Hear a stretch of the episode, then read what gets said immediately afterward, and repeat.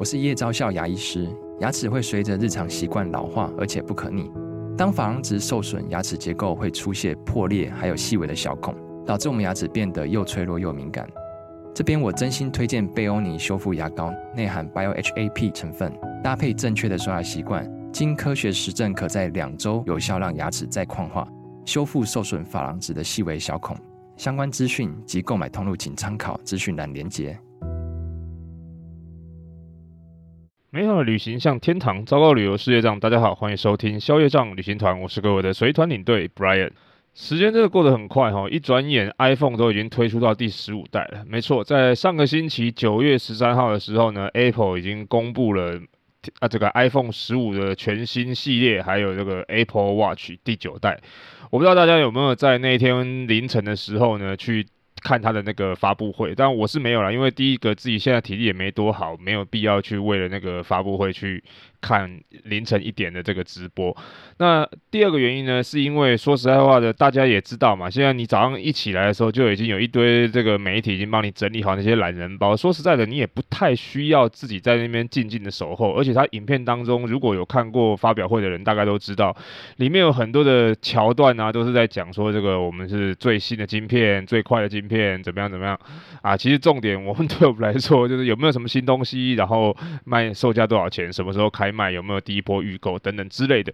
那我不知道大家对于这次的 iPhone 十五有没有什么其他的想法？对我个人来说呢，我自己觉得今年的这个发表会，我是事后有稍微快快速的看过一遍，我自己觉得真的还蛮平淡的。因为呃，你说有变化吗？其实是有，就像它上了这个 USB-C 的这个接口充电的，然后用到了钛钛金属的外壳，然后。Pro Max 的系列有用到潜望式五倍光学变焦，这些都是变化。但是你说真的 有很亮眼吗？又觉得还好。那 Apple Watch 就更不用说了，这个六七八九代，实际上我真的 没有什么太大的区别。除了 Apple Watch 的 Ultra 好像有一点不太一样的之外呢，好像真的没有什么东西。不过。我不觉得，我不知道大家这个手上拿的，如果你是拿 iPhone 的话，你手上是拿几代的？对我来说，我应该今年还是确定会换，因为我手上拿的应该是一个已经距离现在五六年的 iPhone Ten 啊，就是 X 的那一个代，所以我每次出去的时候，我都会跟我的团员讲说呢。那个照片有时候要拍团体照什么的话，可能要用你们的手机，因为我的手机没有广角，很多的那个照片呢，拍起来你们用广角拍起来很漂亮，这对我来说呢，拍起来就完全是不不是这么一回事，呃，所以今年呢，我应该还是会换新手机，因为呢，接下来我希望在带团的时候呢，可以光用手机呢就可以拍出更多更漂亮的照片。啊，这是题外话，就是跟大家闲聊一下，我觉得今我对于今年的这个发布会的这个感想。不过，我觉得比较纠结的第一点呢，是今年到底应该要换 iPhone。十五的 Pro 还是要换 Pro Max，因为其实我真的没有很喜欢很大的手机，但是呢，今年只有 Pro Max 才有那个五倍光学变焦。可是有时候想想，很多人会讨论说，真的有需要这个五倍光学变焦吗？有东西那么远的要拍吗？诶，说说实在话，去到非洲的时候，我真的有这种感想，就是你手机的变焦真的越长越好。那至于说实际上这个东西好不好用，我想我应该还是会买 Pro Max 的大手机。反正我心里的想法是，反正如果不好用，一年之后我就再买一。只小一点，然后把大大的这一只给我老婆，好，大概是这样子。呃，反正好不好用，最后才会知知道吗？啊，那讲到非洲呢，说实在的，上面前面两集的集数呢，已经跟大家聊到说，我们去非洲去了肯亚跟坦桑尼亚。但是我要跟大家说的是啊，就是其实肯亚跟坦桑尼亚的行程远远不止我讲的这些，因为毕竟我这次走的这个两团行程都是走东非的四国或者是五国，因为还包含另外三个国家。但其实如果你可以单纯只走肯亚或坦桑尼亚的时候，它还有很多其他不同的国家公园或者是保护区或者是湖区你可以去，比如说像是呃，终于玩很大吴宗宪。他们去的那个时候，就单纯只去肯亚，所以他们会去什么地狱门国家公园，就是唯一一个可以进去骑脚踏车或者是走路健行的国家公园。还有一些呃，像是 Sweetwater 这个甜水保护区，有和这个黑犀牛。那这些东西呢，在我们东非五国的行程当中呢是没有的。可是如果你单纯只去肯亚跟坦桑尼亚，你就会有更多的时间可以在那个地方去不同的国家公园、保护区或者是湖区。所以呢，如果你是真的非常非常喜欢看动物的话呢，其实你也可以只待在肯亚或者是坦桑尼亚，或者是两个这两个国家，在这边待个十几天就可以了。你不是见得，所以如果你是真的真的非常喜欢看动物的话呢，其实你也可以只待在肯亚跟坦桑尼亚，或者是你就挑一个肯亚，或者是挑坦桑尼亚，就在那边待个十天两个礼拜就可以了，不见得一定要跟我们一样走这个东非五国。那大家可能会好奇啊，那为什么要去东非五国？当然原因是因为呢，那三个国家有不一样的东西可以看，有什么东西可以看呢？接下来我们就要跟大家介绍后面的这个三个国家，也就是上比亚、波兹瓦纳跟辛巴威。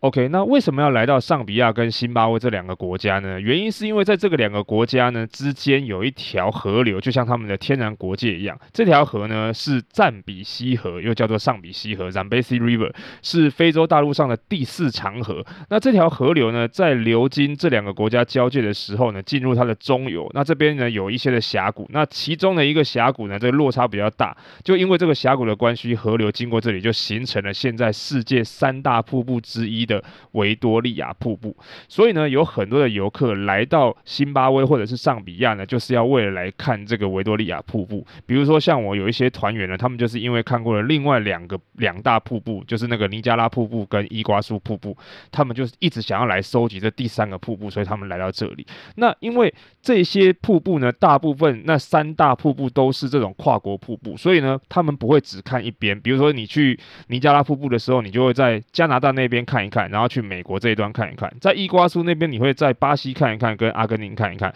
所以你来看维多利亚瀑布的时候呢，你也会在辛巴威这边看一看，然后再到尚比亚那边去看一看。所以呢，这就是为什么要来这两个国家。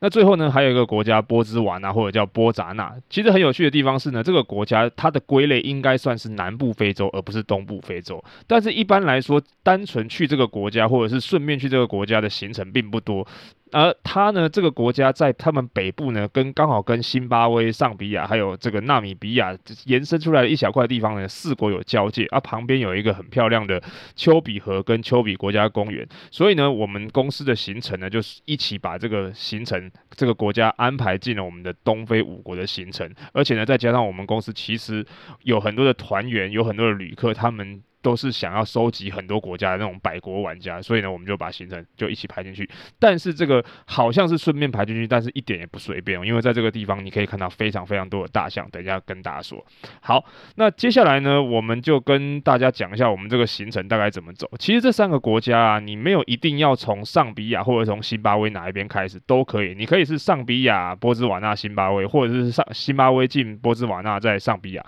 都是可以的。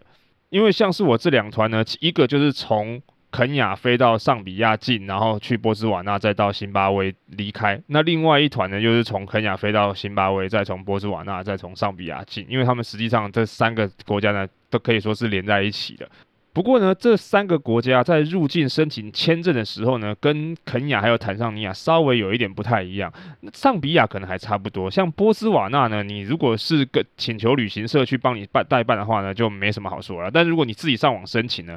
听说他是需要上网申请很多，准备很多资料，然后准备完了之后呢，他会给你一个 approval letter，就像授权准许可书，许可的。电子邮件这样，然后你带这个电子邮件把它印出来之后呢，在过关的时候，他就会把你的这个信件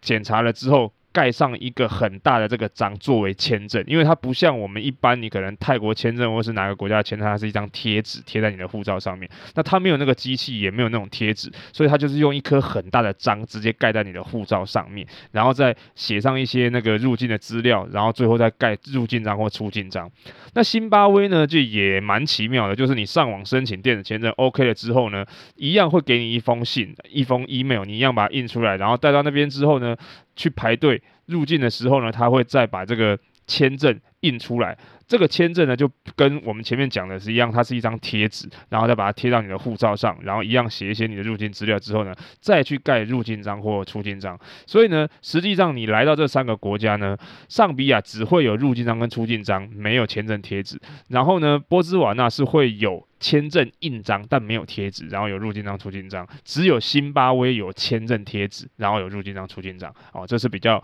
特别的地方，这样。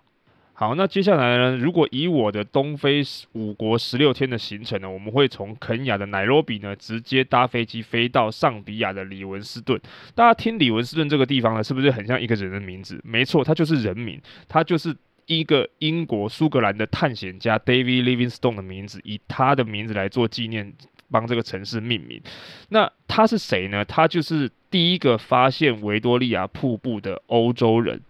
因为为什么强调欧洲人？是因为其实当地人早就知道有这个瀑布的存在，只是当地人不叫它维多利亚瀑布，因为这是英国女王的名字嘛。那他们叫什么呢？他们叫做莫西奥图尼亚瀑布。那这个意思呢，就是雷鸣之物，就是有很大声的水的声音跟很高的这个水雾的一个地方，或者叫雷鸣之物。那我们来到李文斯顿呢，其实这个城市并不是很大，整个城市加起来大概也不过就二十个二十万人。哦，那这些地方呢，大部分呢都是这些餐厅啊、旅馆什么的，因为以观光为主。好，那么我们来到这边呢，首先我们的行程会去参观一个李文斯顿博物馆。那你听名字，顾名思义呢，这个博物馆就是放了一些当时大卫李文斯顿来到非洲的一些可能纪念他的生平事迹，还有他的一些用品跟一些书信等等。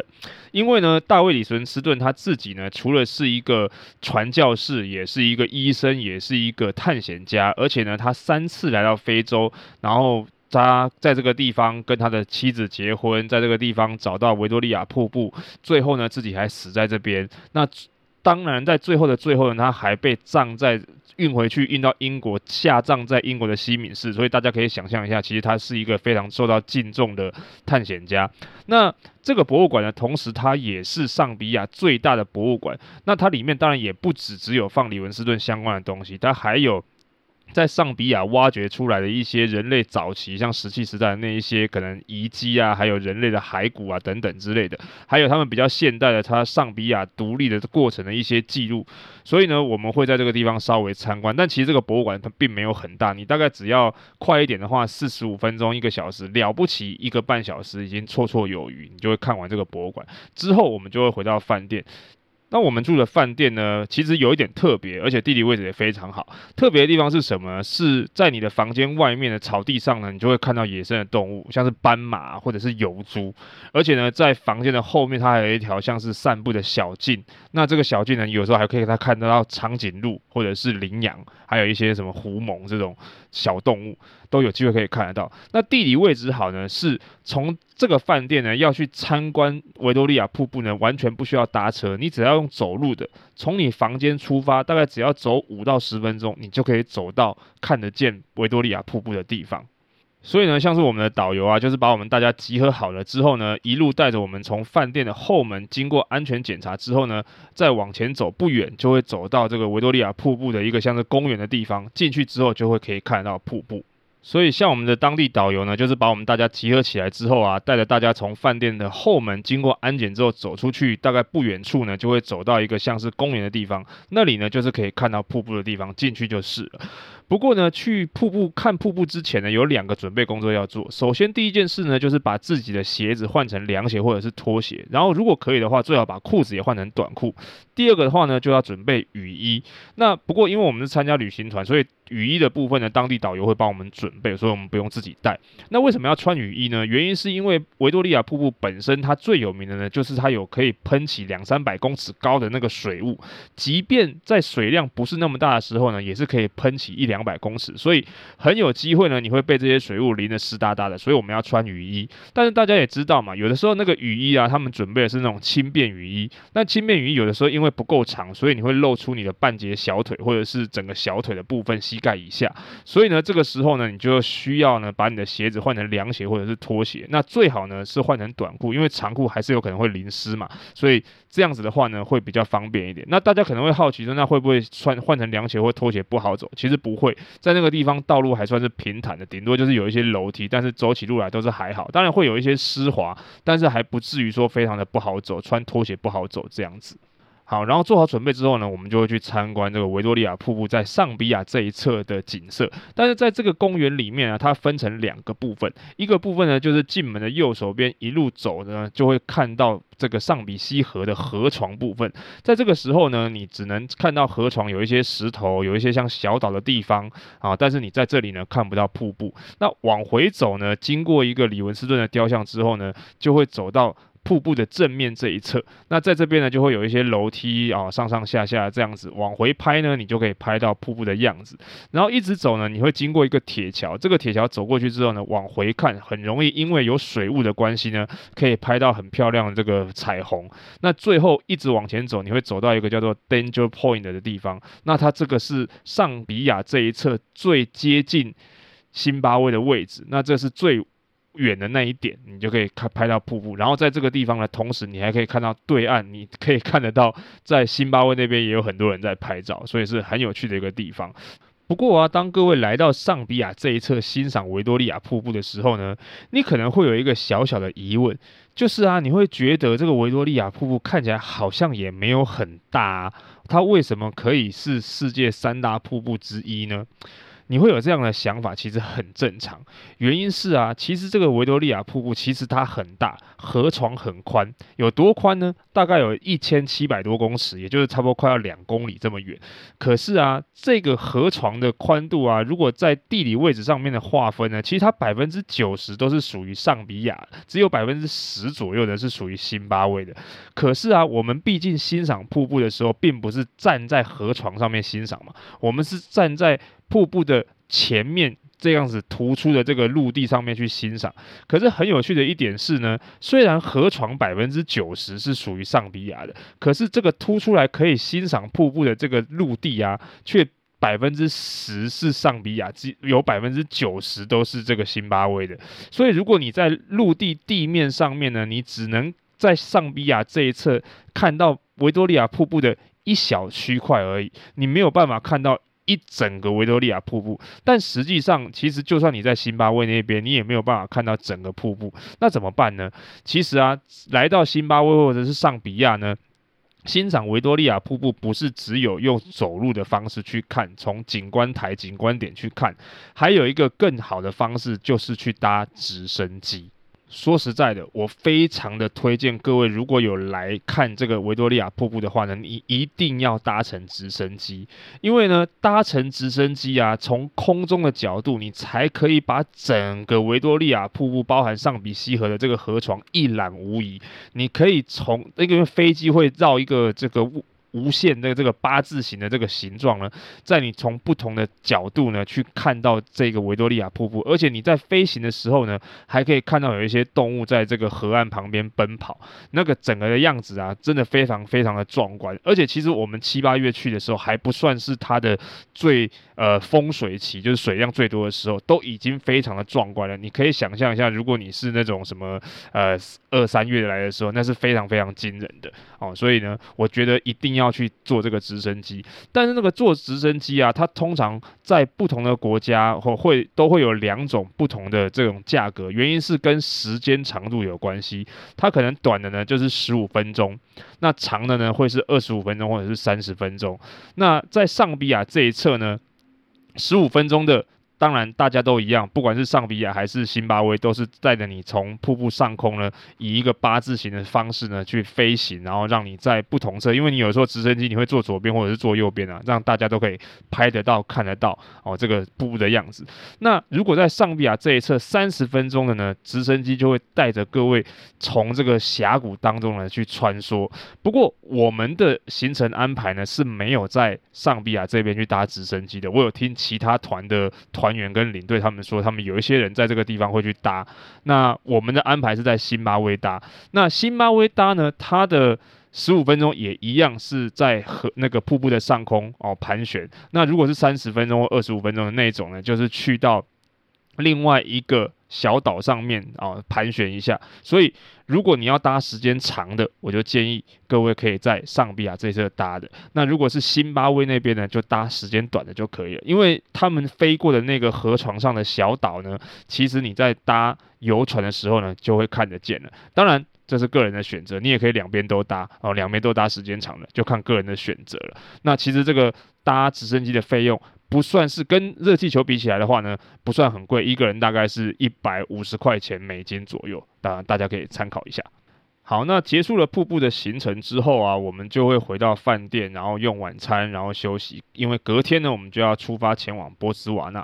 从尚比亚的这个位置呢，去到波兹瓦纳，开车沿着尚比西河的河岸走呢，大概只要一个小时就会抵达边界。这个边界啊，其实在二零二一年以前呢，要过到边界的波兹瓦纳那一侧是需要搭船的，所以游览车会把你放下来，然后换成小船载着你的行李跟人去到对岸之后再重新上车。可是呢，在疫情期间，二零二一年的时候，他们这一条桥呢完工了，有一条桥完工了。现所以现在呢，从上比亚到波兹瓦纳，或者是从波兹瓦纳到上比亚，只需要直接从桥上开过去就可以了，非常方便跟快速。而且在这个桥上呢，你就可以。看得见四个国家的这个交界，虽然它肉眼是无法分辨了，但是导游可能就会告诉你说啊，那边那个三角洲呢就是纳米比亚，然后这边是辛巴威，那边是尚比亚，这边是波兹瓦纳，很很有趣的一个点。只是我们不会特别停车下来拍照，因为你光拍照它就只是个河床，你看不出来那是哪一个国家。但是逻辑上你是知道这是四个国家的交界的。好，然后呢，我们就会进入到波兹瓦纳。那波兹瓦纳呢，相对于其他上比亚跟跟辛巴威来说的那个管制是稍微严格一点，它是需要看小黄卡，就是那个黄热病疫苗的，而且它希望你入境的时候呢，把你身上穿的鞋子跟你额外携带的鞋子呢，都拿出来踩踏一个防疫毯啊，上面湿湿的，就只是啊车子会过一个像水的一样的地方，他们就是嗯避免你从其他国家带一些不知名的细菌进来啊，虽然大家会觉得这个。感觉上还蛮简陋的，但其实我都会跟我的团员说，你虽然觉得好像它很简陋，但是只是它的这个设备没有那么好。其实，在台湾也有防疫毯啊，大家就会觉得很疑惑，台湾哪里有这个防疫毯啊？如果各位有印象的话，你从国外回国的时候，要去到这个检疫区，就是有一个镜头拍着你的那里，地上不是有一块像是地毯的地方吗？其实那个就是防疫毯，只是大家可能没注意，就只是觉得它是一块地毯而已。好，就这样。好，然后入境到波斯瓦纳之后呢，我们就会去到我们的饭店。哇，我们这次的饭店也非常特别，在饭店的中间呢，它就有一个。很大的猴面包树啊！至于是什么是猴面包树，大家可以上网去 Google 一下。马达加斯加很多，而且这个饭店呢就在丘比河的旁边，所以我们到这个饭店之后呢，通常差不多是中午吃饭的时间，然后午餐完大概有一点时间回房间稍微休息一下之后呢，下午我们就会去搭船游这个丘比河，而这个丘比河呢，其实就是前面说的赞比西河的，算是一个支流。那我们。在丘比河上面搭游船呢，实际上就有点像是用坐船的方式呢去参观这个丘比国家公园。那这个丘比国家公园里面有什么呢？当然有很多的羚羊啊、河马呀、斑马、野牛啊、狮子啊等等的。但是我们用坐船的方式呢，尤其是如果坐的是小船，你可以真的非常靠近的去看到这些。鳄鱼啊，哦，或者是野牛啊，离它非常非常近，甚至就是可能两大步的大概这样子的距离。而且呢，最重要的是，丘比国家公园里面有非常多上万只的大象，所以呢，如果你运气不要太差的话，基本上都有机会可以在丘比国家公园里面看到大象带着小象，然后渡河，就从这个河床的这一侧的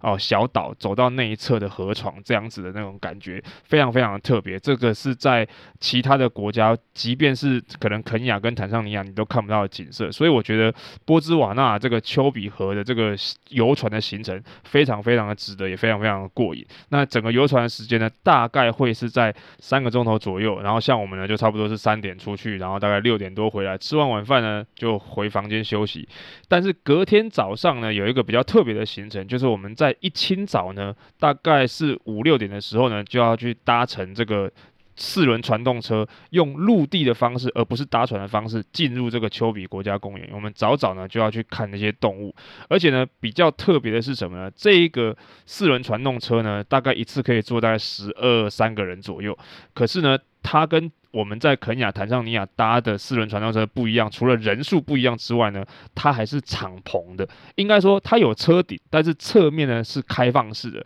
所以呢，像是开了这样的车子呢，早上出门的时候会有一点冷，需要穿外套，然后车上会准备了毯子。可是这样子的车子呢，开进这个国家公园的时候啊，你在看到动物的时候啊，没有玻璃跟这个阻隔的时候，你会觉得非常的刺激。尤其当你看到狮子的时候呢，你会觉得。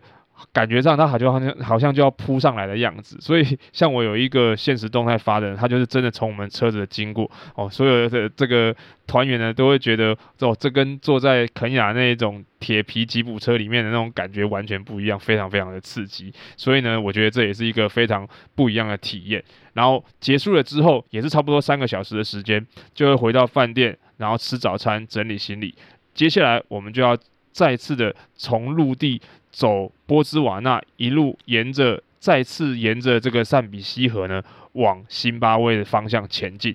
而且从波兹瓦纳往辛巴威的这条路啊，其实隔着一条河，对面就是我们前一天从尚比亚开到波兹瓦纳这条路，是反方向开回去而已。所以其实就有一点像是一个 U 字形那种感觉，还蛮特别的。好，然后我们就会经过陆地关卡进入辛巴威。但这次去辛巴威的时候，让我有两件事情比较觉得特别。哪两件事呢？第一个就是呢，我。没有想到从陆地进入辛巴威的游客有这么多，所以他排队的地方还蛮长的。但是特别的点是呢，除了排队之外呢，因为辛巴威可能因为比较穷嘛，所以呢，其实你有个方式是可以不用排队的，就是你给他一点小费，因为可能给他五块十块的美金，然后直接把护照什么的就拿给他，然后他就会。等好了之后，直接在那边叫你，你不用就不用在那边排。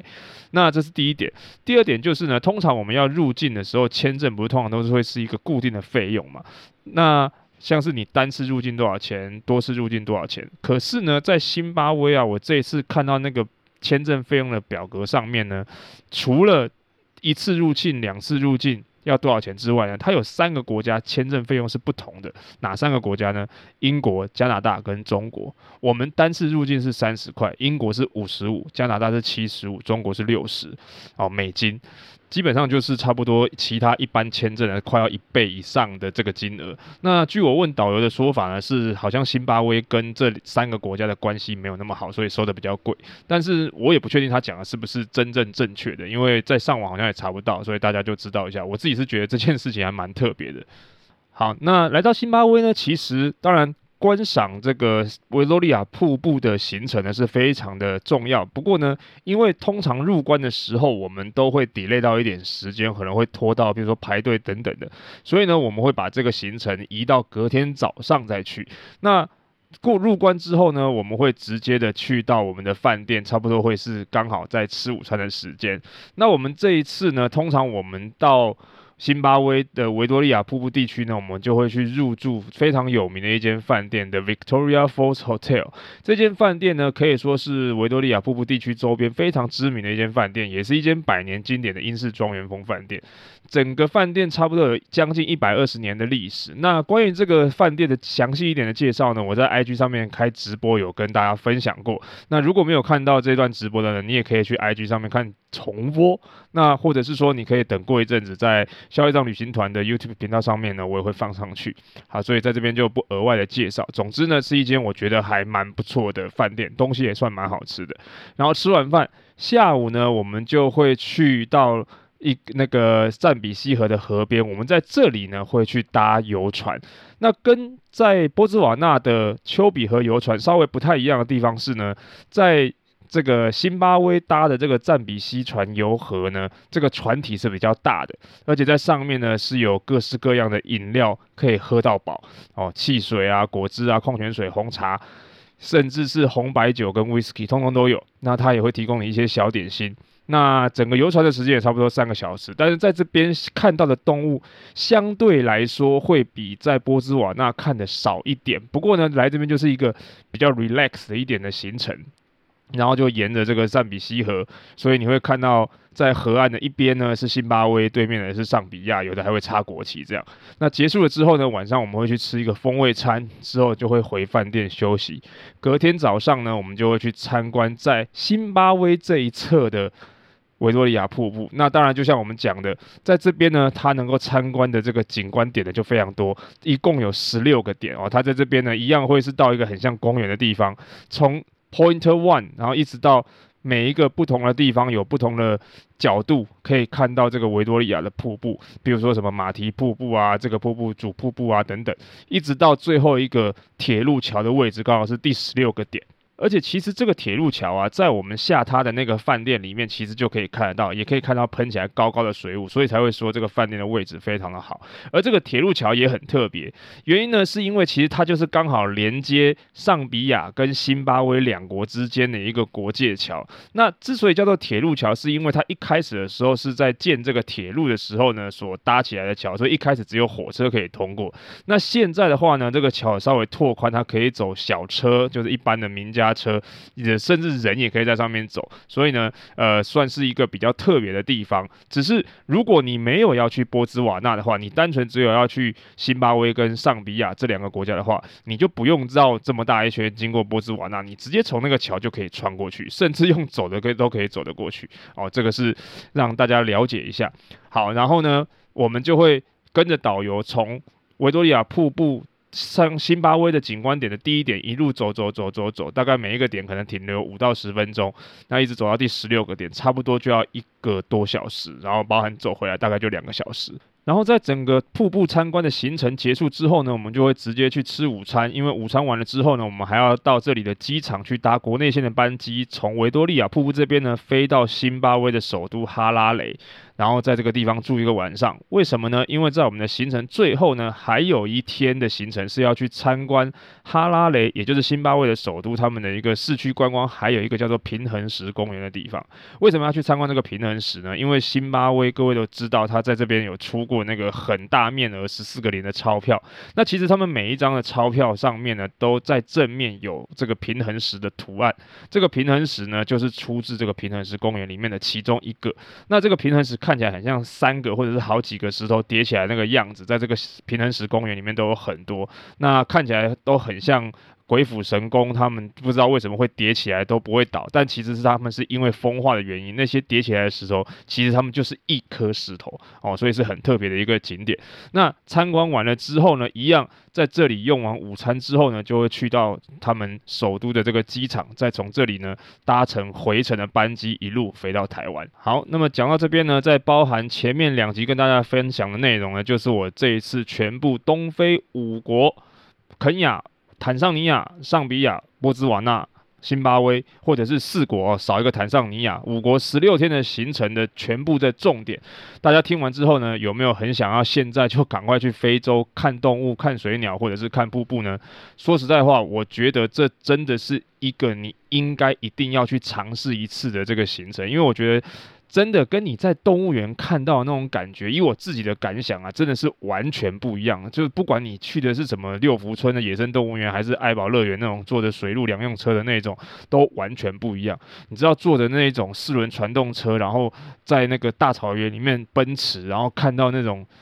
食物链就在你动物的食物链就在你现场上演，有运气好的话，你还会可以看到大迁徙，或者是动物在那边捕杀猎食这个小动物的时候，那种感觉真的是完全的不一样。那当然。呃，我这一次去，也稍微有一点遗憾跟小可惜的是，我没有看到他们正在过河的样子。但是我觉得这个完全不影响这两趟东非之旅带给我一些完全不同的体验跟感受。我还是觉得非常的值回票价。不管是像是在这种肯尼亚呢，搭乘那个热气球，在一望无际的大草原上面飞行，然后看着这些动物在下面跑，或者是在尚比亚跟辛巴威搭乘这个直升机从。维多利亚瀑布上面飞过那种感觉，都跟其他的国家的体验跟感受不一样。我觉得还是非常值得来的。所以，如果你要问我说，东非不管是肯亚、坦桑尼亚，或者是新巴威、波斯瓦纳、上比亚这几个国家值不值得来？东非值不值得来？我会告诉你，非常的值得。所以有机会真的一定要存钱，然后来东非，不管是只来肯亚，或者是来肯亚跟坦桑尼亚，或者是像我们一样，东非五国都走一趟，都是非常的值得的，一定要来一趟。好，那么以上呢，就是我这一趟东非旅游全部分享的内容。如果各位对于东非啊，不管是肯亚、坦桑尼亚、辛巴威、波斯瓦纳、上比亚有任何的问题，或者是我没有讲到你想要了解的，都欢迎各位可以直接到消费藏旅行团的 Facebook 粉丝专业或者是 Instagram 上面呢去私讯或者是留言来告诉我。那当然，如果你喜欢今天这样的节目内容，喜欢我分享在带团的一些行程或者是点点滴滴，又或者是各位对于节目有什么样的建议或者是指教，都欢迎各位在 Apple p o c k e t 的底下或者是 Spotify 的单集底下留下你的五星评论或者是留言。那今天的节目就先到这边喽，消业障旅行团我们就下次见喽，拜拜。